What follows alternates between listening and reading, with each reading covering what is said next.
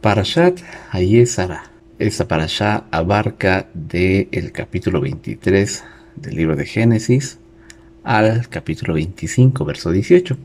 El motivo por el cual se llama Hayesara es debido al capítulo 18, verso 1, el cual dice, y fue la vida de Sara 127 años, los años de la vida de Sara. En hebreo podemos leer, Vayikyu Hayei Sara, Mea Shana Besrim Shana, Besheba Shanim, Shani Hayei Sara. Así que comenzaremos con la lectura de la primera porción que abarca del capítulo 23, verso 1 al verso 16. Dice así, y vivió Sara 127 años, tantos fueron los años de la vida de Sara, y murió Sara en Kiriat Arba, que Hebrón, en la tierra de Canaán, y acudió Abraham para hacer duelo por Sara y llorar por ella.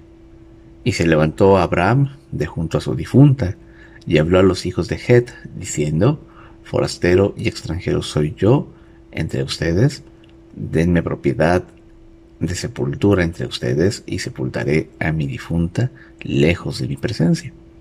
Y los hijos de Het respondieron a Abraham, diciéndole, Óyenos, Señor mío, tú eres en medio de nosotros un príncipe de Elohim.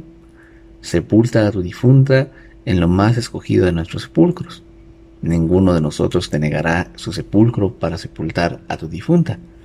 Pero Abraham se levantó y se postró ante el pueblo de aquella tierra, ante los hijos de Het, y les habló diciendo, si tienen voluntad de que yo sepulte a mi difunta lejos de mi presencia, óiganme e intercedan por mí ante Efrón, hijo de Soar, para que me dé la cueva de Magpela que tiene al final de su campo, por plata cabal, me la dé como propiedad de sepultura entre ustedes. Entonces, en esa porción vemos cómo Abraham eh, por primera vez está interesado en adquirir una propiedad.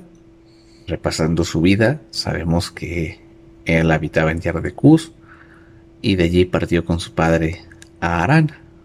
Estando en Arán, el Eterno habla con él y le ordena que salga de, de su tierra, a lo cual él obedece y parte de allí.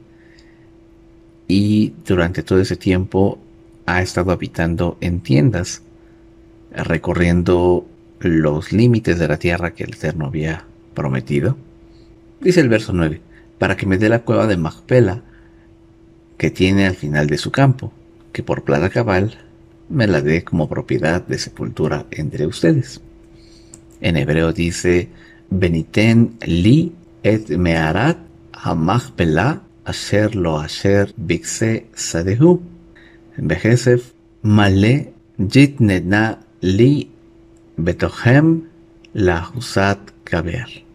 Y la palabra Macpela es el Strong 4375, el cual, eh, pues su nombre es Magpela y es un lugar cerca de Hebrón.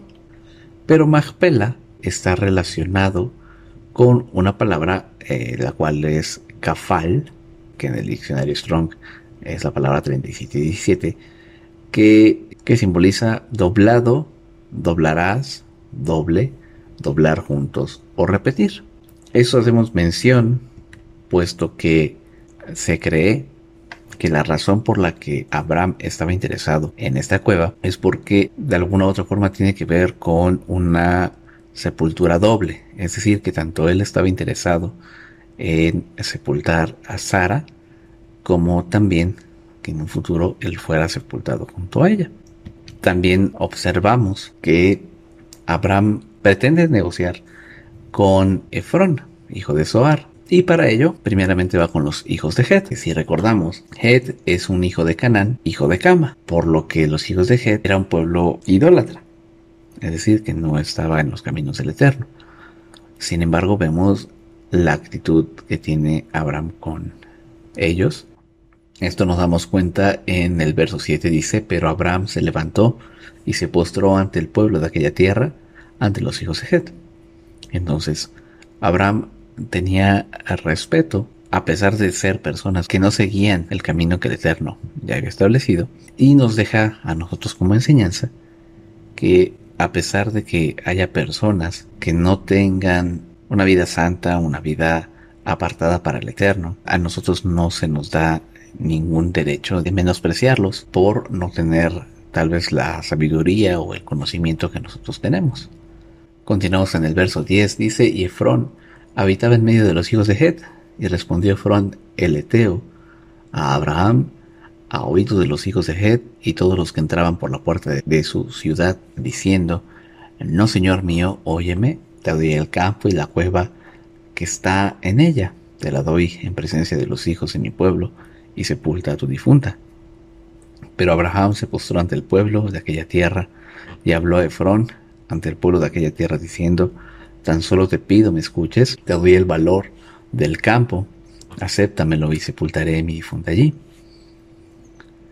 Entonces, nuevamente vemos eh, la actitud que tiene Abraham y que trata de negociar con Efrón. Y esto se debe a que Abraham no solamente veía en un tiempo presente o en, en el caso de su vida, sino que él veía a futuro, viendo que muy probablemente, sin ningún título de la propiedad, los hijos de Het más adelante podrían reclamarle a los hijos de Abraham que la tierra se las había quitado o se las había arrebatado, lo que daría pauta a que los hijos de Het quisieran volver a conquistarla o recuperarla.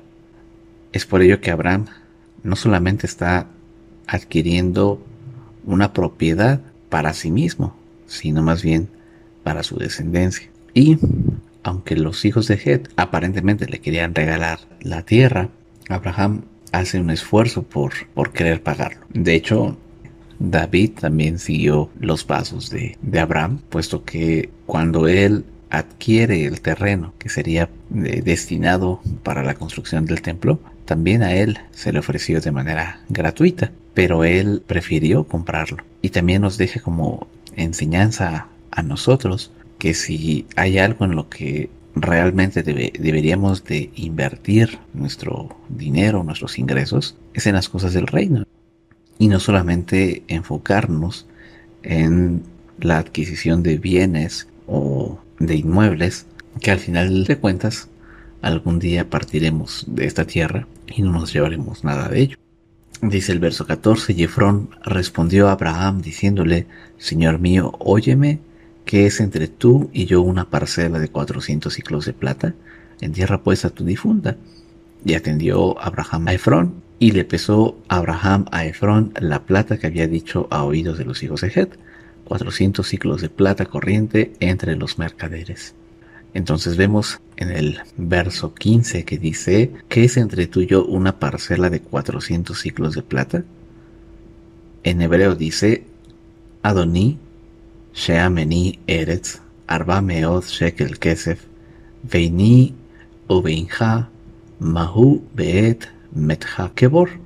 Es decir, aquí la palabra ciclos eh, en el hebreo sabemos que es la palabra shekel. De hecho, por eso eh, la moneda actual en Israel son los shekel hadesh, es decir, los nuevos shekels o los nuevos ciclos puesto que el ciclo anterior es el que relata las escrituras. Y sabemos que un shekel eh, equivale a 11 gramos, pero que cuesta un gramo de plata. Al día de hoy, un gramo de plata equivale a .6747 dólares. Es decir, que 400 shekels de plata, que equivalen a, 4, a 4.400 gramos, al día de hoy se estarían cotizando en 2.968.68 dólares. Es decir, que esta parcela aproximadamente en nuestros días equivaldría a unos 3.000 dólares. Y aunque tal vez no sea un precio muy elevado en nuestros días, podemos ver en el libro de Jeremías, capítulo 32, verso 9, como Jeremías compra un terreno de la misma forma que Abraham, el cual dice así, compré pues de Anameel, hijo de mi tío, la heredad que estaba en Anatot, y le pesé el dinero 17 ciclos de plata. Entonces, si comparáramos que este precio es de por lo menos unos 500 años después y sabemos que el valor de los objetos cada vez tiende a depreciarse, es decir, que pierde su valor, podemos entender que el precio que le había puesto Efrón era un precio sumamente exorbitante, es decir, era un, era un precio muy elevado para, para la tierra. Sin embargo, Abraham no regateó por el precio. nuevamente, esto nos deja a nosotros como enseñanza que no debemos eh, regatear, es decir, no debemos negociar un precio menor por aquellas cosas que invertimos para el reino, puesto que sabemos que van más allá de, la riqueza de este mundo, que van más allá del valor terrenal, sino que estamos invirtiendo, estamos eh, dedicando el fruto de nuestro trabajo, el fruto de nuestro esfuerzo, de nuestro cansancio, para las cosas que son del eterno. Y por supuesto que Él nos verá con mucho agrado. Llegamos a la segunda sección que abarca del capítulo 23, verso 17 al capítulo 24, verso 9. Dice el verso 17, y se estableció en el campo de Efrón, que está en la Macpela, delante de Mamre, el campo y la cueva que estaba en él, y todos los árboles que estaban alrededor del campo en todo su límite, quedaron en posesión de Abraham a la vista de los hijos de Het y de todos los que entraban por la puerta de su ciudad.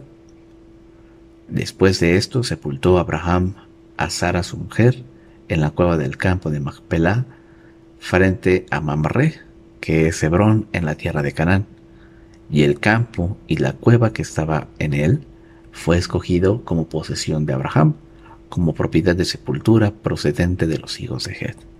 Todo este pasaje en el que vemos la compra que hace Abraham por un terreno en el cual se especifica que el campo, la cueva y todos los árboles que estaban alrededor del campo había adquirido son hasta el día de hoy una prueba indudable de este título de propiedad.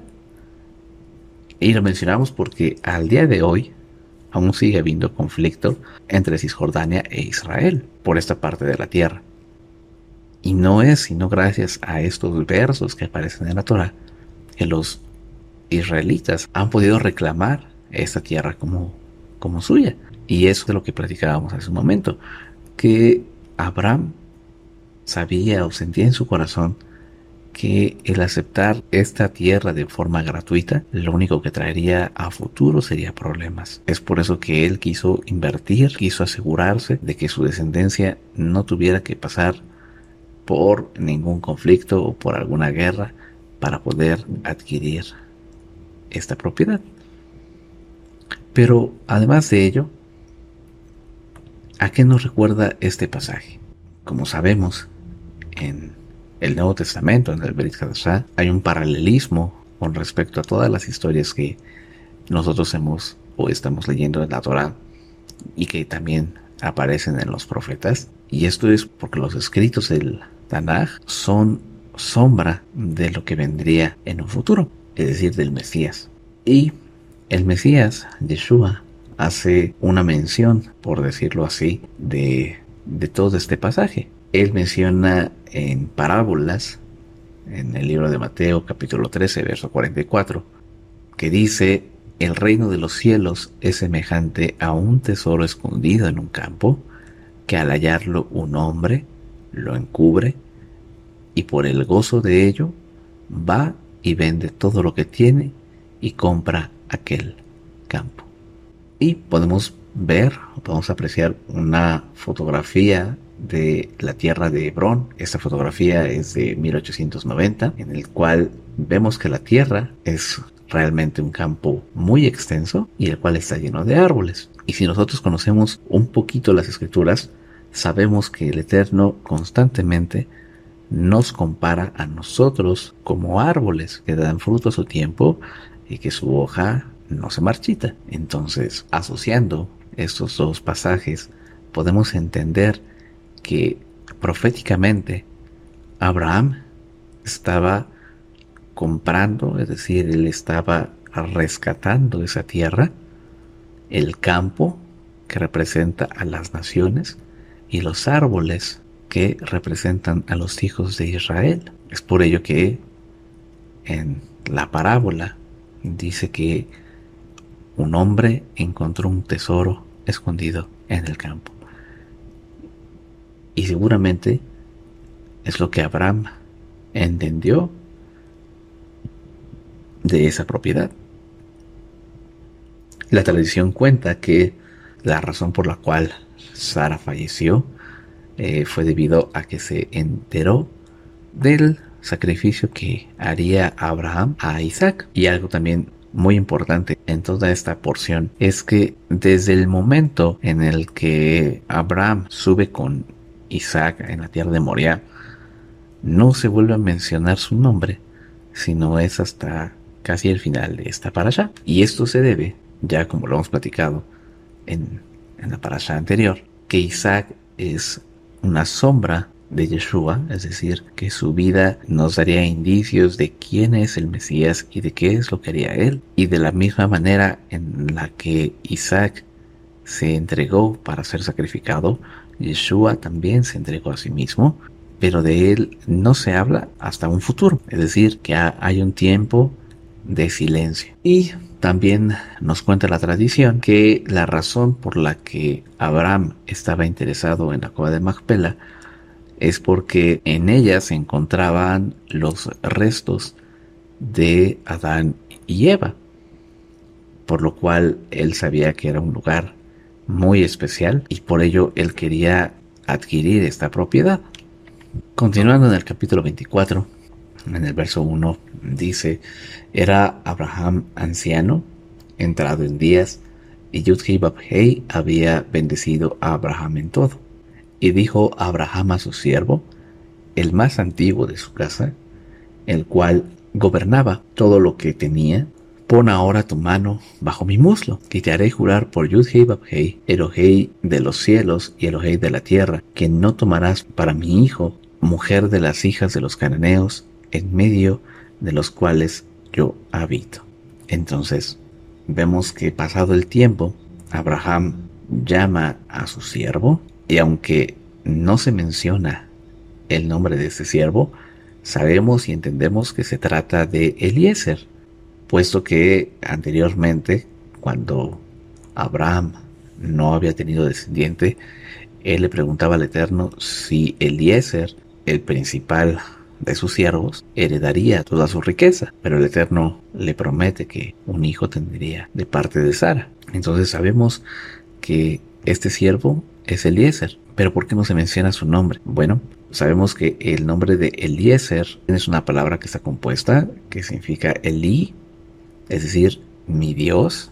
Eser eh, tiene que ver con ayuda o consuelo, por lo cual el nombre de Eliezer significa mi Elohim o mi Dios ayudará o mi Elohim consolará. Entonces, sabemos que los nombres tienen como propósito el cumplir una misión en específico. En el caso de Eliezer, él tiene por misión consolar o ayudar el deseo de Abraham, quien es su Señor. Pero nosotros que sabemos y entendemos que todo este pasaje nos va a dar una referencia de aquello que vendría a ser el futuro de Israel.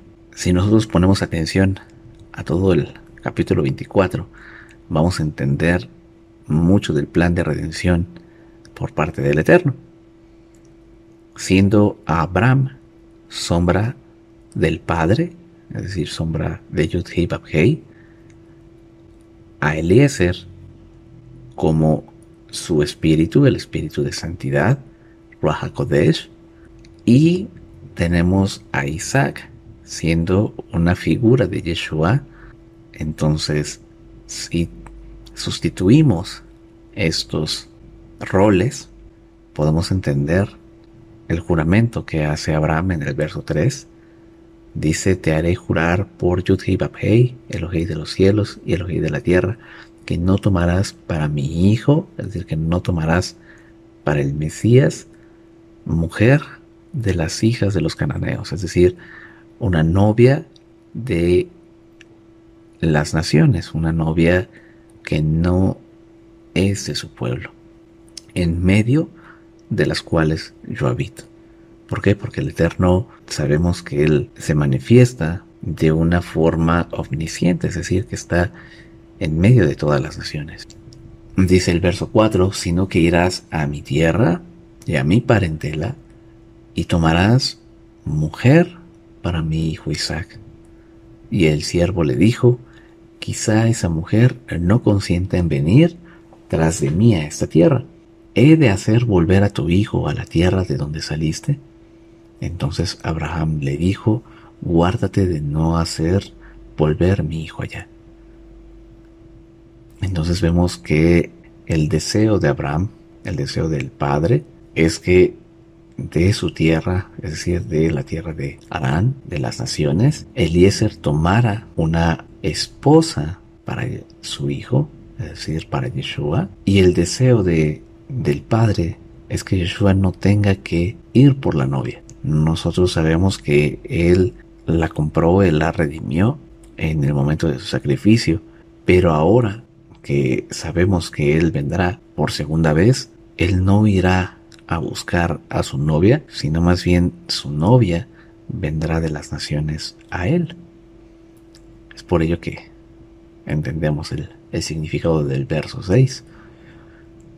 En el verso 7 dice, Yudkei Hei, Elohim de los cielos, que me tomó de la casa de mi padre y de la tierra de mi parentela, y me habló y me juró diciendo, a tu descendencia daré esta tierra, él mismo enviará a su ángel delante de ti, y de allá tomarás mujer para mi hijo, y si la mujer no consiente en venir tras de ti, entonces quedarás desligado de este mi juramento, pero no hagas volver a mi hijo allá. Entonces el siervo puso su mano bajo el muslo de su señor Abraham y le juró sobre este asunto. Ahora, el hecho de poner Eliezer su mano debajo del muslo de Abraham representa que el juramento que él está haciendo en este momento es porque está jurando por el pacto que el Eterno había hecho con Abraham, que sabemos que es la circuncisión. La tercera sección eh, que abarca de el capítulo 24 de los versos 10 al 26 dice, y tomó el siervo diez camellos de entre los camellos de su señor, y partió con todo lo bueno de su señor en su mano.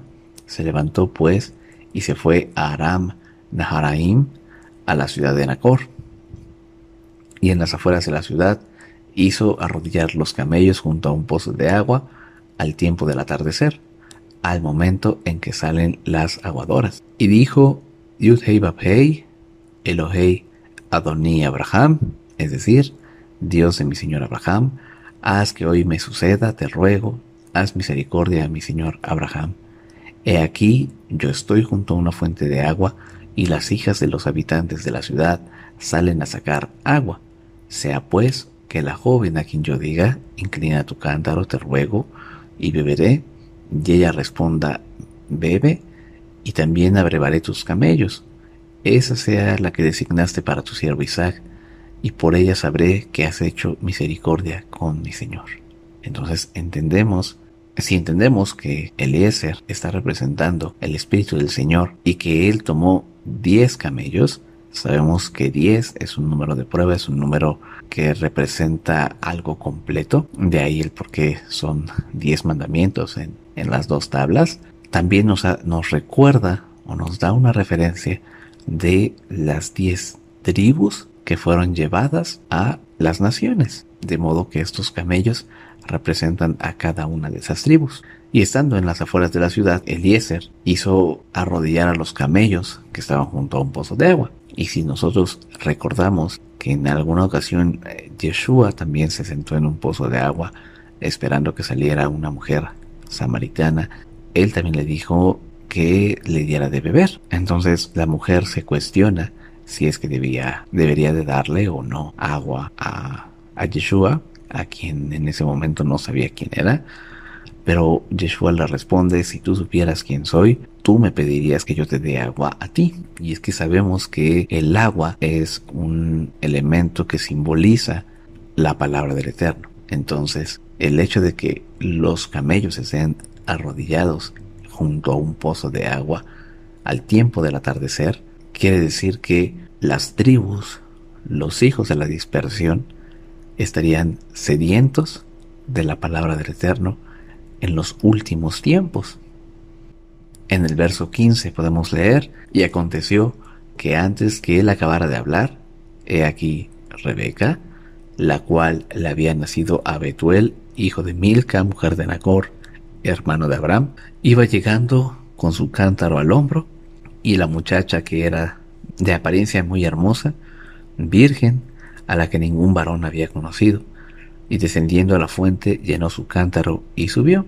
Entonces vemos la aparición de Rebeca, quien representa a la novia, es decir, quien representa al pueblo escogido por Elohim, y nos da una característica muy importante de ella. Dice que era virgen, que no había conocido ningún varón, es decir, una novia sin mancha, una novia que se había apartado para el día de su boda, lo que nos recuerda que la novia, es decir, Israel, aquella que se casará con el Mesías, también debe ser una novia pura, sin ninguna mancha, y que no haya dedicado su vida a adorar a ídolos y dioses extraños, puesto que ella es un pueblo apartado, un pueblo santo para el Eterno.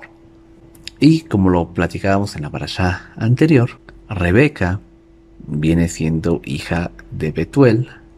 Betuel es uno de los ocho hijos que tuvo Milca y Nacor. Pero también eh, vemos que Rebeca tenía un hermano, el cual era Labán, del cual hablaremos un poquito más adelante en esta, en esta porción. Dice el verso 17, entonces el siervo corrió a su encuentro y le dijo, te ruego que me des a beber un poco de agua de tu cántaro.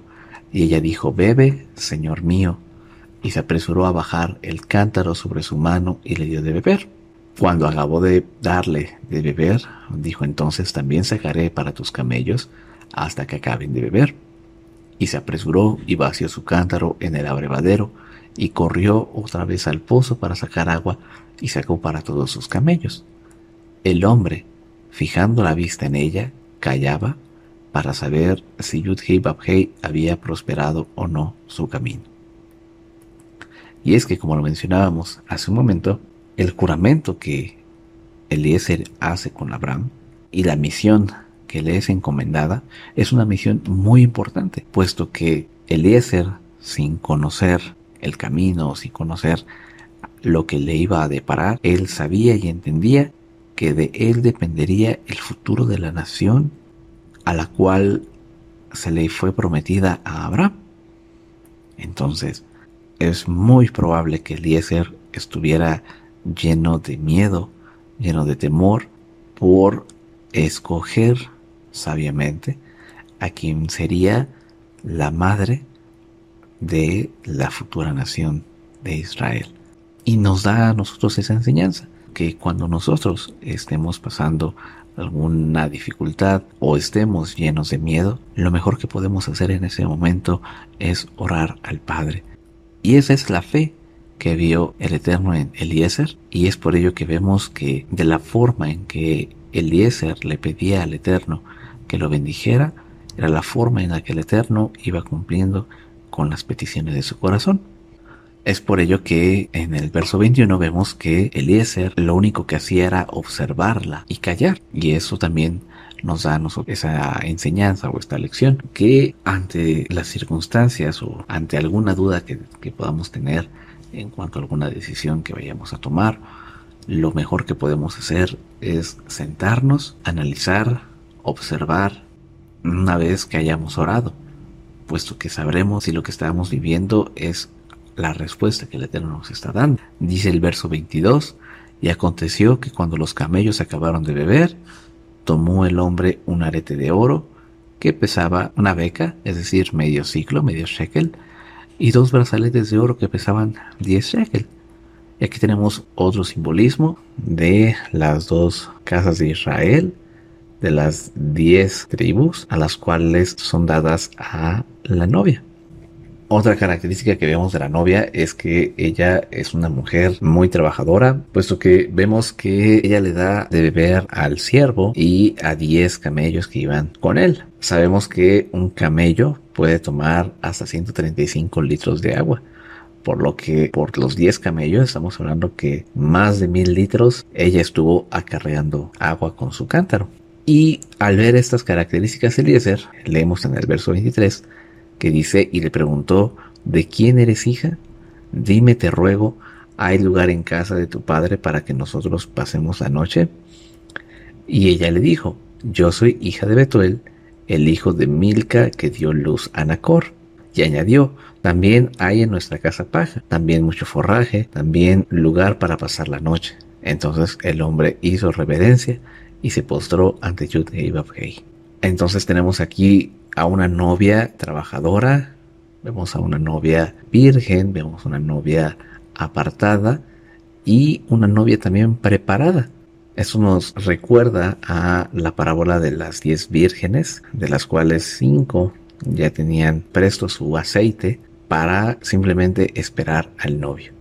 Y ante la respuesta del Eterno a Eliezer, lo único que hace él es adorar. También nosotros debemos constantemente estar bendiciendo el nombre de, de nuestro Elohim y de postrarnos ante su presencia y agradecer por todas las bendiciones que nos da, por las respuestas que da a nuestras oraciones. Llegamos a la cuarta sección eh, que abarca de los versos 27 al 52 del capítulo 24 los cuales dicen, y dijo, bendito sea Yudhei Babhei, Elohei Adoní Abraham, Dios de mi Señor Abraham, que no apartó su misericordia y su fidelidad hacia mi Señor, y puesto yo en camino, me condujo Yudhei a casa de los hermanos de mi Señor. Entonces la muchacha echó a correr y refirió estas cosas en casa de su madre. Tenía Rebeca un hermano llamado Labán, el cual corrió hacia el que estaba fuera, junto a la fuente. Y cuando Labán vio el arete y los brazaletes en las muñecas de su hermana, y oyó las palabras de su hermana Rebeca diciendo, así me habló este hombre, corrió a este, quien por cierto permanecía con los camellos junto a la fuente, y le dijo, entra, bendito de Yud Hei ¿por qué te quedas afuera? pues yo he preparado la casa y lugar para los camellos. Entonces vemos aquí la primera aparición de Labán, el cual se da a conocer como un hombre interesado en los obsequios y en la riqueza que trae Eliezer, puesto que el verso dice que una vez que vio los presentes que le había dado a Rebeca, recibe a Eliezer con muchos elogios. Dice el verso 32, entonces el hombre entró en la casa y él le desató los camellos y les dio paja y forraje a los camellos. También le dio agua para lavar sus pies y los pies de los hombres que estaban con él. Entonces vemos que hace todo lo posible por dar la apariencia de un hombre presto a servir. Y fue preparado ante él para comer, pero dijo, no comeré hasta que haya expresado mis palabras y dijo, habla. Entonces, el Eliezer está concentrado en la misión por la cual él había ido. Y así nosotros no debemos desviarnos por las atenciones que la gente nos pueda llegar a ofrecer, sino que debemos de concentrarnos en la misión que el Eterno ha puesto en nuestras vidas, la cual es llevar su mensaje de salvación a las naciones. Y esto lo vemos en el verso 34. Dijo pues, yo soy siervo de Abraham, y Yudhei ha bendecido mucho a mi Señor y se ha engrandecido, pues le ha dado ovejas y vacadas, plata y oro, siervos y siervas, y camellos y asnos. Y Sara, mujer de mi Señor, dio a luz en su vejez a un hijo a mi Señor, quien le ha dado todo lo que posee. Ahora bien, mi Señor me ha juramentado diciendo, no tomarás para mi hijo mujer de las hijas del cananeo en cuya tierra habito, sino que irás a casa de mi padre y a mi familia y tomarás mujer para mi hijo. Y yo dije a mi señor, quizá la mujer no quiera seguirme. Y me contestó, Yudhei en cuya presencia he andado, enviará su ángel contigo y prosperará tu camino, y podrás tomar mujer para mi hijo de entre mi familia, de la casa de mi padre. Entonces, cuando hayas llegado a mi familia, quedarás desligado de mi imprecación. Así que, si no quieren dártela, habrás quedado libre de mi imprecación. Así pues, llegué hoy a la fuente y dije, Yud-Hei Bab-Hei, Elohei de mi señor Abraham, si está en ti, te ruego que hagas prosperar mi camino por el cual yo ando. Heme aquí de pie junto a la fuente del agua, sea pues que la doncella que salga a sacar agua, a quien yo le diga, te ruego me des a beber un poco de agua de tu cántaro, y me conteste, bebe tú mismo y también sacaré para tus camellos, sea esta la mujer que Yudkei Babhei ha destinado para el hijo de mi señor. Ya antes de que yo acabara de hablar en mi corazón, he aquí Rebeca salía con su cántaro al hombro, descendiendo a la fuente, cuando sacó agua, entonces le dije, te ruego me des de beber, y se apresuró y bajó su cántaro sobre sí y respondió, bebe, y también abrevaré tus camellos. Y yo bebí, y ella abrevó los camellos. Y le pregunté diciendo, ¿de quién eres hija? Y respondió, soy hija de Betuel, el hijo de Nacor, que le dio luz a Milga. Entonces le puse el arete en la nariz, y los barzaletes en, sus manos. E hice reverencia y me postré ante Yudhei y bendije a Yudhei Babhei, Elohei Adoní Abraham, que me había conducido por el camino recto a fin de tomar a la hija del hermano de mi señor para su hijo. Ahora pues, si está en ustedes hacer misericordia y verdad con mi señor, declárenmelo, y si no, declárenmelo, y encaminaré a derecha o a izquierda. Entonces vemos que Eliezer cuenta toda la travesía que ha vivido y de cómo él confía en el Eterno y ora a él y el Eterno cumple la petición de su corazón. De modo que no cabe la menor duda de que él había llegado a casa de Betuel por voluntad del Eterno. También les habla del juramento que hizo con su señor Abraham y que no podría desligarse del juramento hasta no tener la respuesta por parte de Betuel. Es por ello que en el verso 50 vemos que dice, y respondiendo Labán y Betuel dijeron, de parte de Yudhei y ha salido este asunto, no podemos decirte ni mal ni bien. Ahí está Rebeca delante de ti, tómala y vete, y sea la mujer del hijo de tu señor, como lo tiene ordenado Yudhei y el siervo de Abraham oyó sus palabras y se postró en tierra ante Yudhei Babhei. Entonces vemos aquí como nuevamente ante la respuesta favorable, Eliezer se postra y bendice el nombre del Eterno. Entonces, lo que mencionábamos hace un momento, nosotros también debemos de estar agradecidos con el Eterno, puesto que debemos reconocer que las cosas que están aconteciendo en nuestras vidas es por voluntad del Eterno. Llegamos a la quinta sección que abarca de los versos 53 al verso 67 del capítulo 24, que dicen, Después sacó el siervo alhajas de plata y objetos de oro y vestidos y se los dio a Rebeca, y también valiosos regalos a su hermano y a su madre. Entonces vemos cómo, de manera profética, el Espíritu del Señor vestirá a la novia. Sabemos que en el libro de Apocalipsis dice que la novia será vestida con lino fino, con una vestidura sin ninguna mancha, sin ninguna arruga, puesto que está lista para presentarse ante el novio. Dice el verso 54, después comieron y bebieron, él y los que lo acompañaban, y pasaron la noche levantándose de mañana, dijo, envíenme a mi señor. A lo cual dijo el hermano de ella y su madre, permanezca la doncella con nosotros algunos días, a lo menos diez, y después se irá. Pero el siervo les dijo, no me retrasen, pues Yud Hei ha hecho prosperar mi camino, envíenme y podré ir a mi Señor. Y es que vemos que si la novia ya tiene estos vestidos de lino, si esta novia ya ha sido consagrada para el novio, que sabemos que es Yeshua, ya no tiene ningún propósito de estar en medio de las naciones. Por lo cual la propuesta de permanecer unos días, diez, que también nos recuerda las diez tribus que fueron esparcidas entre las naciones, ya no tiene ningún sentido, ningún objeto que la novia permanezca allí. Por lo que en el verso 57 leemos, y ellos dijeron, llamemos a la doncella y preguntémosle de su propia boca. Llamaron a Rebeca y le dijeron, ¿irás tú a este hombre?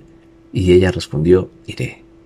Entonces vemos el amor que tiene Rebeca por su novio, a quien aún no conoce, pero era más el sentimiento que tenía ella por él, que no dudó en ningún momento de ir tras su futuro marido. Entonces despidieron a su hermana Rebeca, a su nodriza y al siervo de Abraham y a sus hombres. Y bendijeron a Rebeca y le dijeron, hermana nuestra, sé madre de miles de millares, y que tus descendientes posean la puerta de sus enemigos. Vemos aquí una de las bendiciones más hermosas que le pudieron haber dado, puesto que en ella se cumpliría la promesa que le dio el Eterno Abraham, y se levantó Rebeca con sus doncellas, montaron sobre los camellos y siguieron al hombre. Y el siervo tomó a Rebeca y se fue.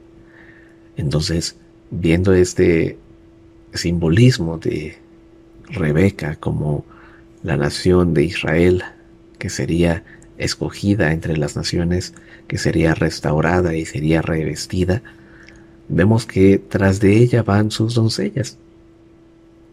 Y esto entendemos que de los hijos de los extranjeros, es decir, de aquellos que no son parte del pueblo, también serán testigos de las bodas del Cordero.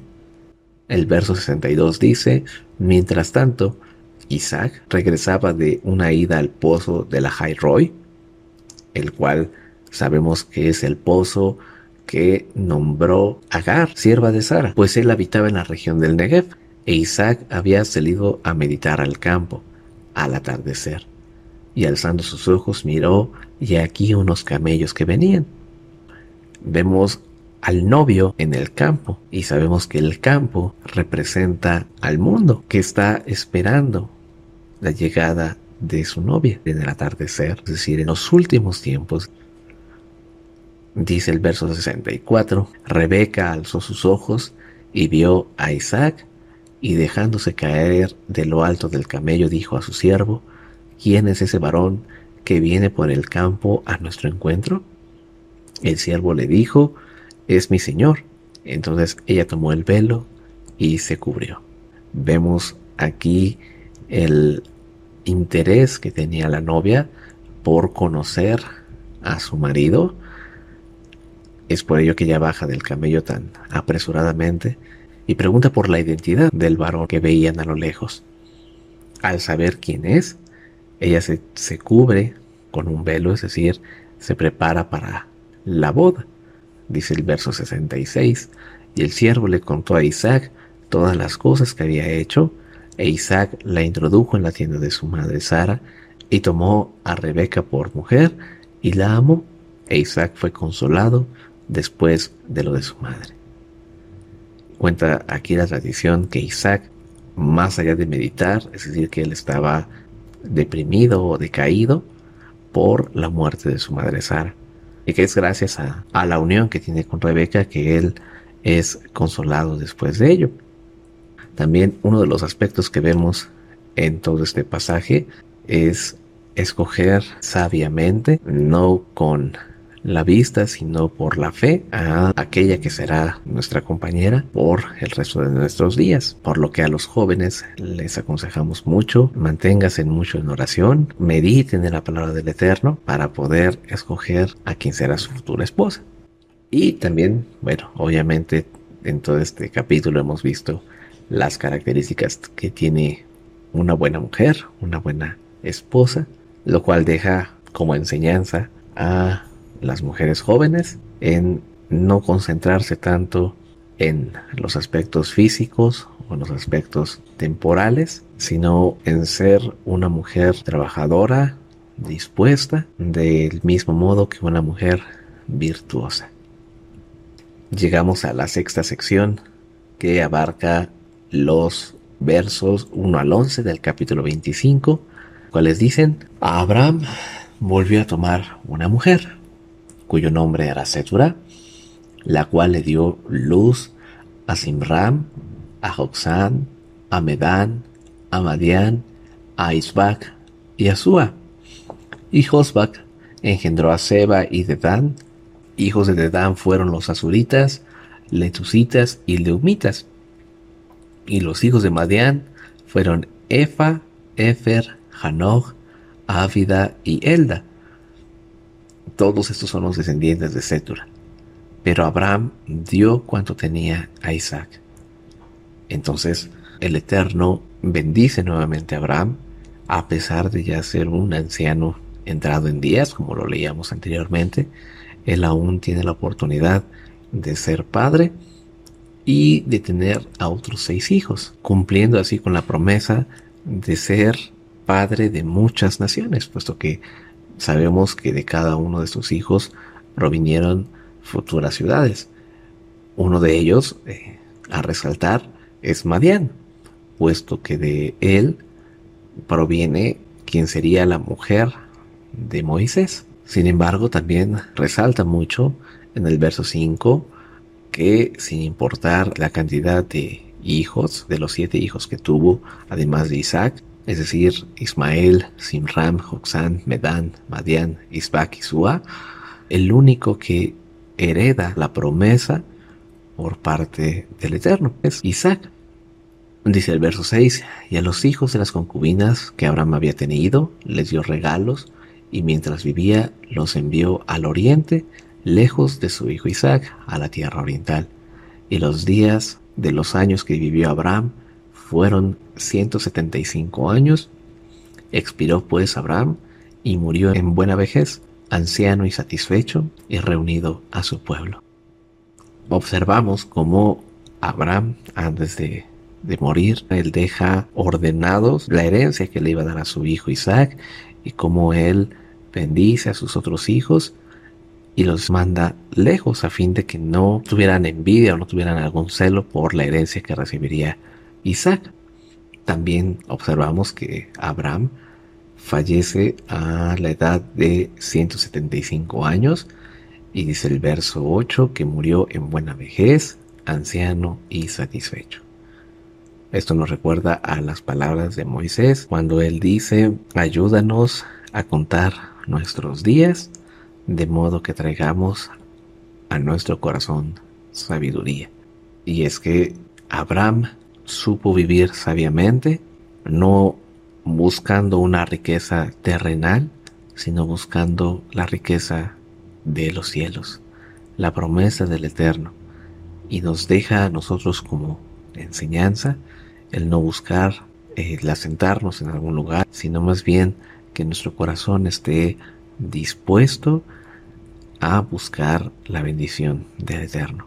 Y solamente con sabiduría podremos vivir una vida completa y satisfecha puesto que el temor al Eterno es el principio de la sabiduría.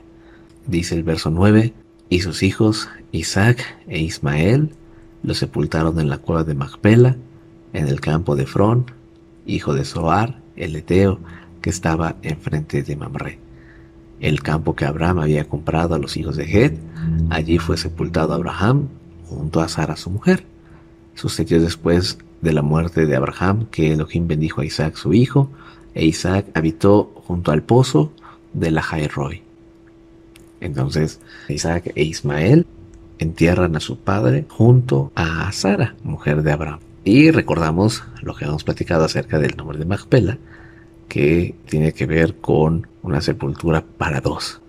Esta es la última sección que abarca los versos 12 y al 18 del capítulo 25 Estos son los descendientes de Ismael, hijo de Abraham, que Agar la egipcia, sierva de Sara, le dio a luz a Abraham. Esos pues son los nombres de los hijos de Ismael, nombrados según su nacimiento. El primogénito de Ismael, Nebayot. Después Sedar, Adbel, Mipsam, Misba, Duma, Masa, Hadar, Tema, Yetur, Nafis y Sedema. Esos son los hijos de Ismael, y esos son sus nombres por sus poblados y por sus campamentos, doce príncipes según sus naciones. Y los años de la vida de Ismael fueron ciento treinta y siete años, y expiró Ismael y murió, y fue reunido a su pueblo.